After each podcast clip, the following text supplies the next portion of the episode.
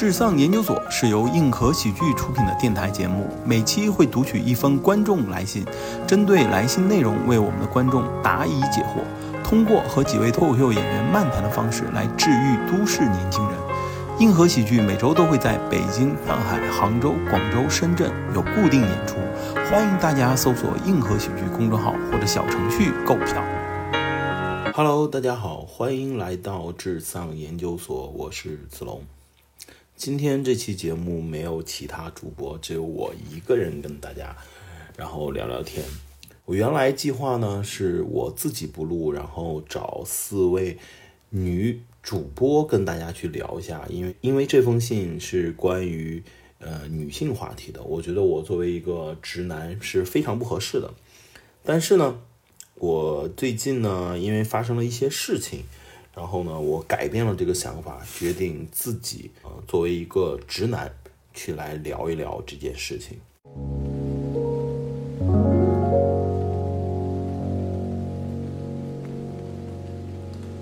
这是一封来自福建福州叫黑猫的一位朋友，他说：“我姐姐现在三十几岁，结婚十三年，有个十三岁女儿，大专，工作稳定，收入。”一年十八万，以前打暑暑假工认识了老公，现在年近四十岁，小学还是初中文化，现在无业。他无脑亏损，摆过地摊，开过餐馆，卖过小吃，卖过抖买过抖音课程，投资朋友酒馆，没有脑子，全部都是亏损的。好高骛远，没学历，没技术，也找不到什么好工作，工资低的工作还不愿意干。他爱面子，高消费，买车、买名牌衣服、买名牌手机和电脑。他给家里人花了很多钱。他有哥哥、爹爹、姐姐，但是他父母生活费只有他一个人掏。他弟进局子，他套卡十几万还是几十万把自己弟弟捞出来。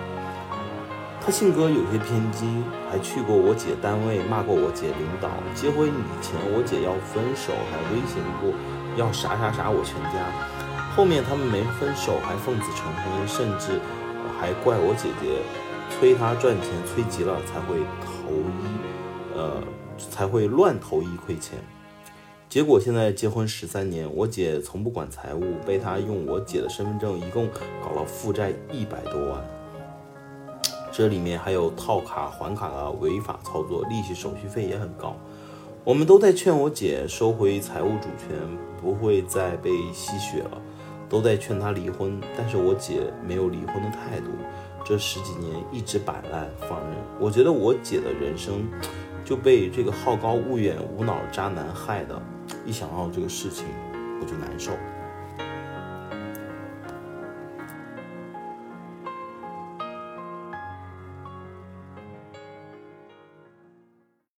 我相信很多人听到了这一封黑猫的来信。都有可能会很有气氛啊，是吧？为什么一个呃这么脚踏实地的一个女人会嫁给一个这么好高骛远的一个男人？嗯，就是读了这封信，我想给黑猫的一些建议吧。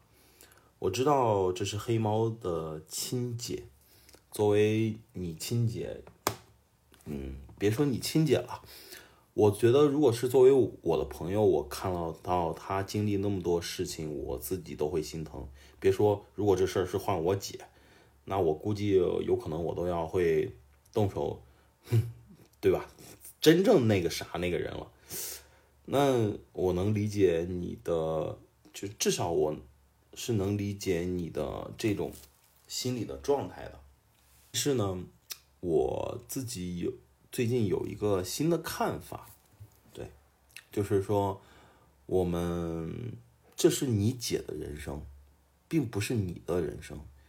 你是愿意去帮她，你想把她救于水火之中，呃，你想把她从水火之中救出来，但是你能做到的，真的是在劝她离婚吗？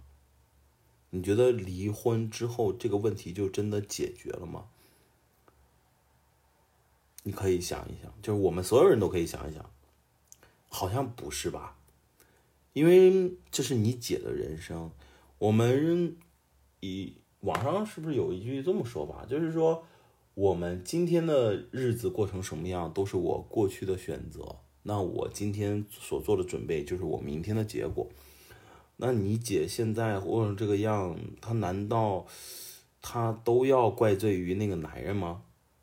当然啊，我也没有说要觉觉得这个事情是你姐姐的问题，我只是想说，这有可能是你姐的人生课题。这是你姐的人生课题，因为她现在自己是有家庭，她有孩子，她有可能要考虑的问题非常非常多。他有可能他所面临的处境，并不是你能理解的。我不知道黑猫能理解我说的意思吗？就是他有可能要考虑到结婚是两家人事儿，离婚更是两家人事儿，对吧？还有一个就是孩子，那孩子都十三岁了，也是一个小大人了。他这个时候离婚，对他来讲，那是不是他会发现离婚的背后是一个哦这样的一个父亲？那是不是对他的这个成长过程又是一个坍塌呢？所以你姐，她不是说她没考虑过离婚，她肯定考虑过。只是说他现在还没有做这一步，他，因为他一定有他自己的，他有他自己的考虑，或者说这个决定他还没有下。那包括我们都是当小孩的时候，就是念，就是大家还有没有印象？就是我们的当孩子的时候，那个时候父母经常会说：“哎，我这么做这么说，我都是为了你好。”对吧？我们都记着，但是我们其实长大才发现，哪有什么你为你好，确实也有啊，但是更多的时候都是说，其实都是遵守和遵循符合大人的意志嘛，或者说符合他所认为的这个你好。嗯，那我们现在你说你也是让你姐离婚，也可以说是为了你姐好。但是这真的是你姐自己现在需要的吗？她有可能现在要需要的是先解决那一百多万的欠款的问题吧，而不是离婚吧，对吧？所以我会觉得你这个事儿先不要去劝你姐。一，你不知道你姐真正现在面临的问题是什么；第二，就是说，就是她的人生一定是她自己负责。你不能替他做主，不能替他当家做主。当然，还有一个，就是，那你肯定也要问我说啊，那你说这个话等于没说，那我能为他做什么呢？我觉得你能为他做很多。嗯，还是拿孩子举例，我们当是小孩的时候，就是我们会都会有向父母求助的时候，但是我们也会很少去讲，为什么呢？那是因为父母一次一次的让我们失望，或者说父母在以往的过程中会打压我们，会告，或者说给我们一种暗示，就是说，呃，这个事儿他其实做不了。那所以我们很多时候你会发现，很多小小朋友，就是我们自己都会就选择了沉默。那反观啊，我会觉得你现在其实，如果你真的想为你亲姐好的话，你有可能。就是你要过得很好，你要过得很好。第一，你过得很好，你能帮他解决现金的压力，真的就是你姐离婚了，对吗？那是不是你能帮助你姐一点？第二，就是那个时候我们说劝人啊，就真的劝别人，有可能是真的不是最好的办法。就是你自己做的特别好，什么意思？就是你没有像他走他年轻走的路，你的决策一直是对的。他久而久之，他会觉得自己的妹妹是非常靠谱的人，他会相信你所说的话，他会自然而然来找你求助。那那个时候，你说他离婚也好，然后其他也好，有可能都会。怎么说呢？有有可能那个时候，就是你都不用劝他，你说啥你姐都觉得是对的，所以这个是我给你的一个建议吧。啊，就是这封信，我觉得这个封信，说实话，我自己读的时候，其实也心里挺难受的。哎，我抽根烟啊。我我真的很难受，因为我觉得作为一个男人啊，虽然我不是什么好男人，但是我觉得作为一个男人，或者说我从小的教育，我觉得，呃，男人还是要为家庭和为亲人付出的，或者说有担当。但是从你的文字里面感觉好像你你姐夫还挺有担当的，只是说他肯定是有担当的人了，对吧？愿意。孝敬父母，愿意接济兄弟，但是呢，他有可能性格不是特别的好，然后好高骛远，然后他的知识体系又决定了他不能做成很多事情，但是呢，他又想挣大钱，就高不成低不就嘛。其实生活中这样男人很多。我出生在一个小城市，江苏徐州，但是我都不是徐州市的人。我是周边的一个矿区长大的一个小孩就是你们看过《哈喽树先生》吗？就《哈喽树先生》里面的人物和那个场景，我小时候就在那个场景长大的。其实那里面，就你说你姐夫这样的人也很多，或者说是非常非常多。我就这种人，其实我小时候也想过，这种人，他他妈。就小时候，或者说在我青少年时期，我看这些人的时候，我都不知道他们以后将来会面对什么。就我一个爸爸的，就是我爸一个特别好的朋友，他儿子也是我从小到大的一个朋友。当然了，现在他儿子我已经跟他儿子不联系了，就是因为有，就是我从上学就离开徐州了嘛。嗯，但是他就没有离开徐州，就是有可能就是。大家生活的圈子会越来越远，我不理，但倒没有什么矛盾。就是他爸爸是一个什么人？他爸是一个吃喝嫖赌的人，而且是一个职业的赌棍。怎么讲？就是那个时候我们在矿上上班，他爸就开始已经不上班，就是早上去厂里打个卡，就那卡就直接回家就组局，然后打麻将。自己还出老千，然后也弄，就是有可能骨子里就特别爱打麻将。你要说他过得，当然肯定过得不是特别好了，孩子孩子也不管，然后媳妇儿最后就跑了，还把最后自己老妈的房子给卖掉了，其实也就是用于赌，嗯，然后和自己的兄弟姐妹感情呢 也三好两歹的。我当时，这是我就是。我就觉得这个是伯伯叔叔，他自己以后怎么办呢？但是现在也挺好，就是在家还是打麻将，但是日子还是那么过。他也没有成想成为自己年轻时候想成为的赌神、职业赌徒，他也没有成为。但是你说日子过特别特别差嘛，也没有。儿子也都有孙子了，没事现在还带孙子，这点挺好的。但是说，你说他好吗？他肯定不好，这有可能就是他的命。就每一个人，我以前啊，就是包括我做智丧，我为什么这一期智丧我改版啊？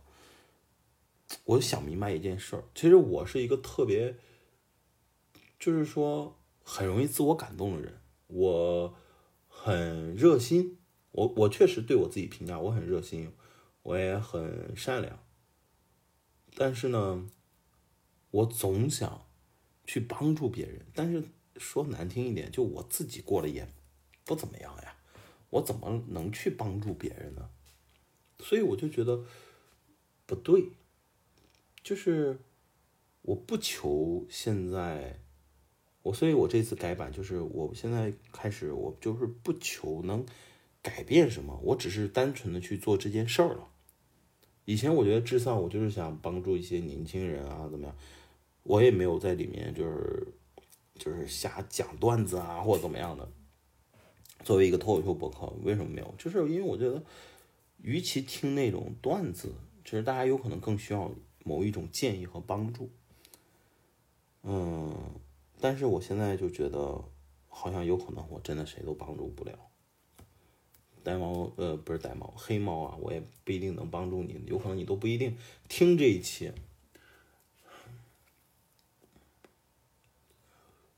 所以，我觉得我把它看得更淡。我觉得这就是我的一个，嗯，自己跟自己聊天的一个过程吧。嗯，或者说当成我一个发声筒吧，而不是帮助别人。如果我自己现在是一个一百万的博客，是一个一百万 follow 粉丝的博客，那有可能我才有资格说我帮你吧。有可或者说是有资格帮大家。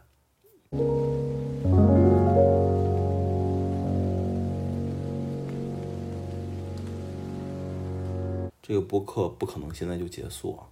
我想再跟大家聊一聊，就是这个问题。我原来这封信，原来我为什么想让女生去聊？因为我觉得女生共情力更好。女，但是我能想象出最后都聊成什么样。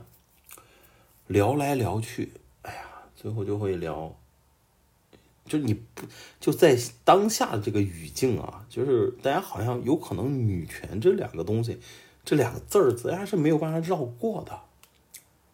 哎，想来想去，我想又是那些东西。虽然我们本意上是没有想去掐这个流量的，但是我觉得会不免的落入这个俗套，所以，我。想说两句，就是说，为啥我们当讨论这件事情的时候，最后总能落到女权这部分上？那我就先说一下，嗯，首先啊，我觉得没有什么女权男权的，就是都是平权。你如果说真的就是有女性主义，我觉得什么叫女性主义？我跟大家分享一个态度。就是我们最近在做 Lady Force 嘛，大家也都知道，嗯，这是我们硬核的一个小节目。然后有一个嘉宾，他叫蒙嘎，他有一个，他最这个他那五分钟段子都已经上线了，大家有兴趣可以到 B 站上去搜我们那个 Lady First 那个节目。他就是讲自己得了 HPV，就是我们在聊段子的时候，我觉得他那个态度就很让我非常非常的 respect，就是。当一个女生她聊到自己得 HPV，她想到了什么？哎，这个东西是男人传给我的，这妈男人都是死男人，怎么怎么怎么样？哎，OK 啊，这我也接受啊，我我也接受。但蒙嘎他下意识想的是，说我去，我得这玩意儿，我就没有办法再去享受生活了。他并没有以一个怪罪者或者受害者的一个身份角度去思考这个问题，我就觉得哇。这个就我就很 respect，所以我认为你非要说让我去定义所谓的这个女性权利啊，那有可能这个会是一个我比较推崇的态度，就是帅气，对吗？包括那个现在 就是前一段时间那个哎，北大三个女生和我们的这个。千岛，哎，是千岛吧？野鹤子，我记得是叫千岛野鹤子。对呀，就是这个聊天也是，就是又把这个女性话题又拉回来了聊。就是我觉得他也是很帅的，知道吧？就是他原来以为自己是上一个什么啊女性的这种论坛呢，谁知道去去参加了一期我 B 站版的金星秀。上来为结婚生孩子，很有意思啊。就是说到女权，就是虽然那个就是千岛野鹤子这个人啊，虽然这个老师啊，我是没看过他的书啊，什么《艳女》，还有那个什么那几本书，说实话没看过。但是我很早就知道这个这个老师，就是因为我以前就会看，就是《中国画报》，《中国画报》很早就对他。就做了一个报告，就是他，我来说一下，就是我认为就是千岛野鹤子他对于女性运动上的一个贡献吧，就是他对于日本啊，日本社会和我们中国社会是不一样的。日本社会它真的是男尊女卑，就是把中国那个传统儒家文化啊继承的是非常非常好，所以女性确实权利是很低的，尤其是在她出生的年代。所以她妈妈就是那种，就比我们中国人啊，就是七零后、八零后印象中那种吃苦耐劳的妈妈还吃苦耐劳。所以那个时候就是，就你可以理解成她妈妈那时候就是山东女人的待遇，就不吃饭不能上桌，一点都不夸张的那种。就男人吃饱了喝足了，然后过好了，媳妇做饭伺候好了，然后女人才能考虑到啊，还是在考虑孩子，然后考虑完之后才能考虑到自己。他是这样的一个生活，那在这种成长体系下，就大环境体系下，那他其实他以前是研究社会学的，他是先讨论就是二战之后日本的人，然后他随着工业时代还有整个经济的开始繁荣复苏之后，他这种就是人的行为有没有变化，他最早是研究这个的，他最后在这个过程中，他就会发现哦。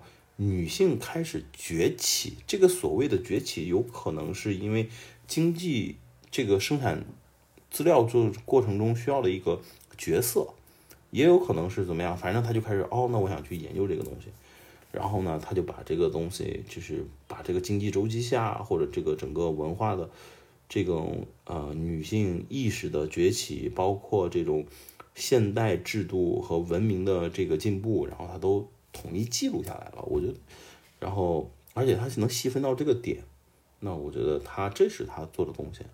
那为什么我会觉得他的女权和中国的所谓的女权现在不一样啊？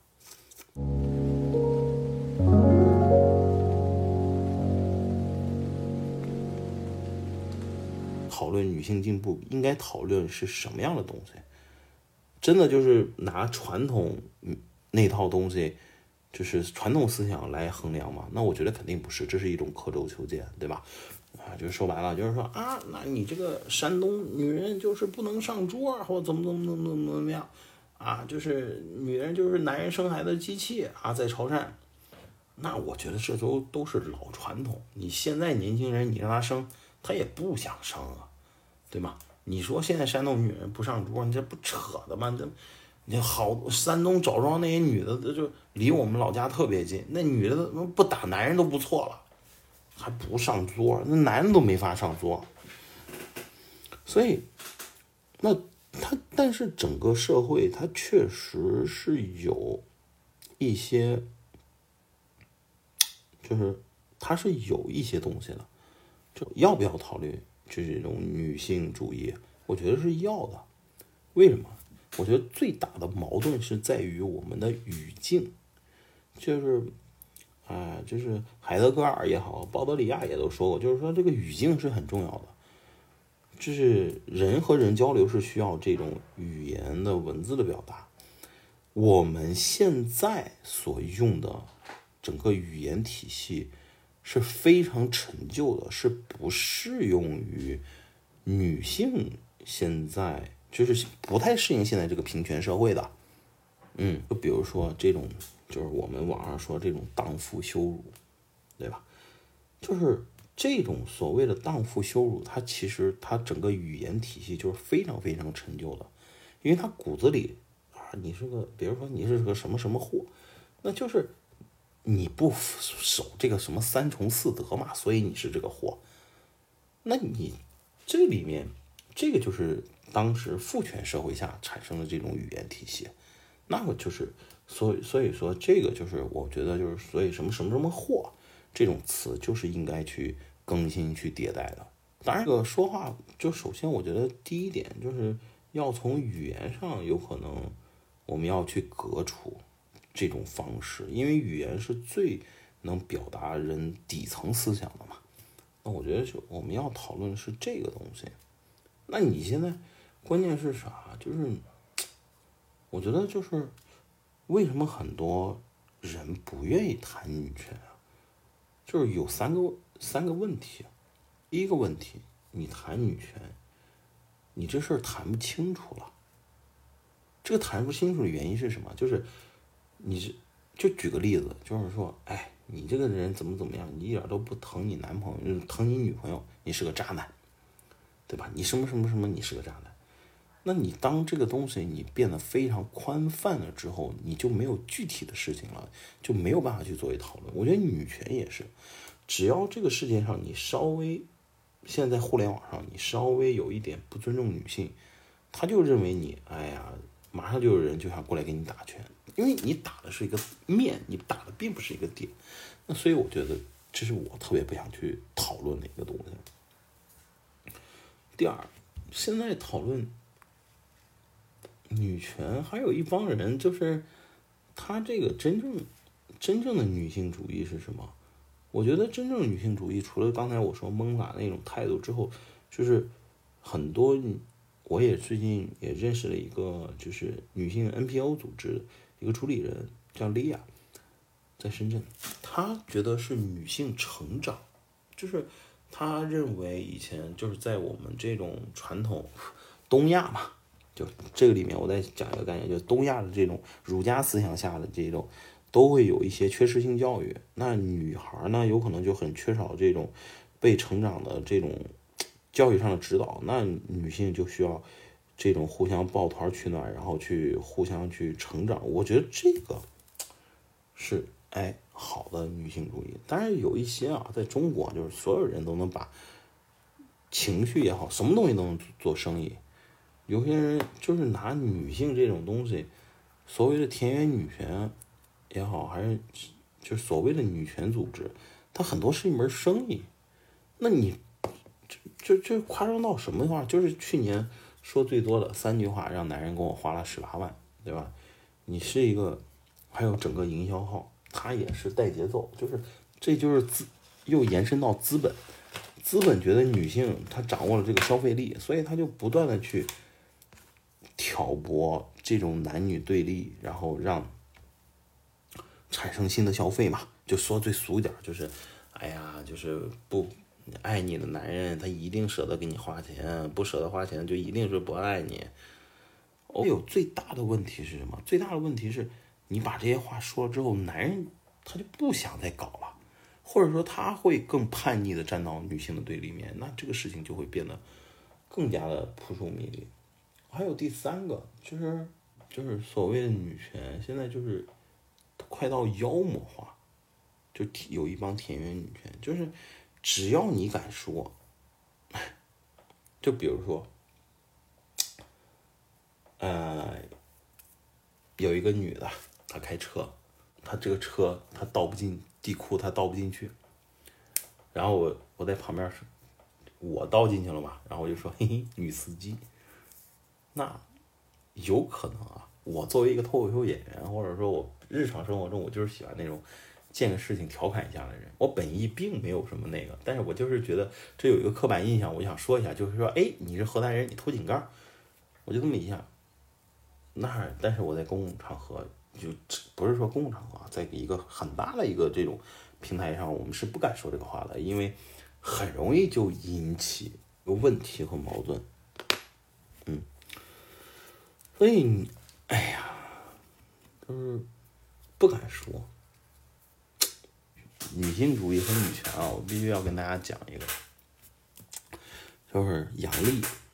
很多人觉得杨丽是哎呀女性主义的一个代表，当然了，其实她自己，我不知道她自己有没有这个想法啊。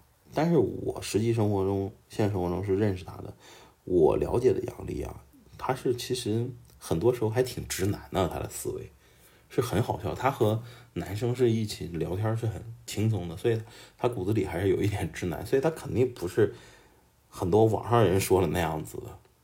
那但是他的话就会经常的，你知道造成的负面影响是什么？就是很多男的就已经不想听他真实在表达啥，只要是有杨笠，杨笠已经变成一种爱康，然后就开始攻击攻击杨笠，对吧？就是他去年做直播，然后被人骂。这事儿有没有人管管，或者说，哎呀，真像鲍德里亚说的，就是这个世界在下沉，尤其进入互联网时代，整个流媒体信息只会让屎尿屁或者垃圾不断的充盈整个这个信息量，而且一切下沉并没有办法阻挡。就这个事儿，有人就真的不能静下心好好考虑一下，就就肃清一下这种极端言论吧？哎，没用。我为什么会在这一期的博客会聊延伸那么那么多呢？就是我觉得有两个两个原因。第一个就是本身这这个来信呢，其实就是有一些，就是说，当我们面对一个 loser 的男人，应该怎么怎么样，对吧？如果是个营销号说到这样的问题，呃，不是营销号说这个问题，就这种事情，如果放在营销号那去带节奏，那就是所有男人的问题。第二呢，就是我觉得我原这个女权啊，真的是以前挺好的一个词，me too 也挺好的，现在就变得一提到女权，女的就避而不谈，男的心里就哎，这就是词的一个异化。这个异化的过程是啥？就是因为大家没有人沉下心、静下心去思考问题。所有人，所有的现在当代的这个，就是互联网的那种产品，大家都是觉得情绪大于一切。我把这话说出去，先爽，他都不会想，就所有人，大家都都不太去思考了。就是我真正这个人是在什么样语境下，什么时候说什么样的事儿说这样的话。我们最近在做。正好还有第二个原因，为什么我会聊呀？就是因为我们最近那个 Lady First 那个脱口秀小节目上线，哦，我也想正好呢看到 B 站上有一个留言，哎，我给大家读一下，我也觉得挺好笑。啊，叫全心全意周，来自广东的一个 IP，没有头像啊，B 站上笑不出来。一个女孩子婚前性行为不知道羞耻，还大肆宣传。哎呀，我的个天哪！看他这个留言，我都以为我这要么就是他穿越，要么就是我穿越。他穿，他从古代穿越到现在，要么就是我这这那一刻就是我灵魂去看到这一刻的时候，我我穿越的过去了。这听这个话，真的就是像啥呀？都啥时候了，还说这个？还有一个什么，就是我不想去讨论这个女权，就是说，我觉得讲不清楚，就是什么，就这玩意儿特别像个罗生门，就你是任何圈子人都能进来说说点事儿，对吧？你比如说，就是我就以拿黑猫今天来信这件事儿，是吧？你要说是一个女性组织，她就是讲啊。遇到这种情况，姐妹们，我们应该怎么办？应该自救，对吧？这还算正常的。你要说这个女权怎么办？啊，男人不是东西，男人就不把我们当成工具人，那掏空我们的身体，还掏空我们的钱，男人就该死，对吧？那你要说，嗯，或者说是某一个营销号，就是说，大家快来看呐，是。这个谁谁她老公就这么欺负自己女儿，都十三岁了，都没有一个做父亲的样子，怎么这样？以后孩子能怎么怎么办？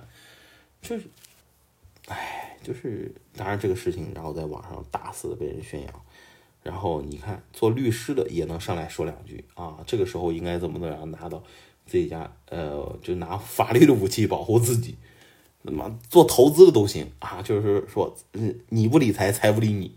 是吧？女人就应该把自己财富掌握在自己手里，不能交给男人。这把就是最后会变成一场闹剧的，你知道吗？就是当流量和讨论度一够大之后，他所有所有东西就会变成闹剧。我觉得女权就是这个问题，就是他现在闹剧太多了。哎，最难受的一点是啥？它都不一定是女权啊，就延伸在整个互联网。就我最近也在想写这个段子，就是说，我们所有上网的人，不也不是说所有上网的人啊，大多数上网的人都是拿着，就是我们拿着一个思想，或者是拿一个话题，就是每个人都是打着自由的旗号啊，我有独立思想啊，自由，自由思想，我有怎么怎么样的一个，很多人都打着自由的旗号来限制他人的自由，那不就是最后还是不自由吗？在追求希望和自由的一个过程当中，我们生下就是如此。但是，当我们会因为追求所谓的自由和渺小的希望，其实我们就会限制在自由的牢笼里面。这说的有点虚无了，但是好像就是那么回事儿，你知道吧？但是我们人之所以是人，我们就是愿意去思考这些东西。我们每一次去撞击这个自由的牢笼的时候，那本身就是自由的，行吧？最后就跟大家就聊到这儿吧。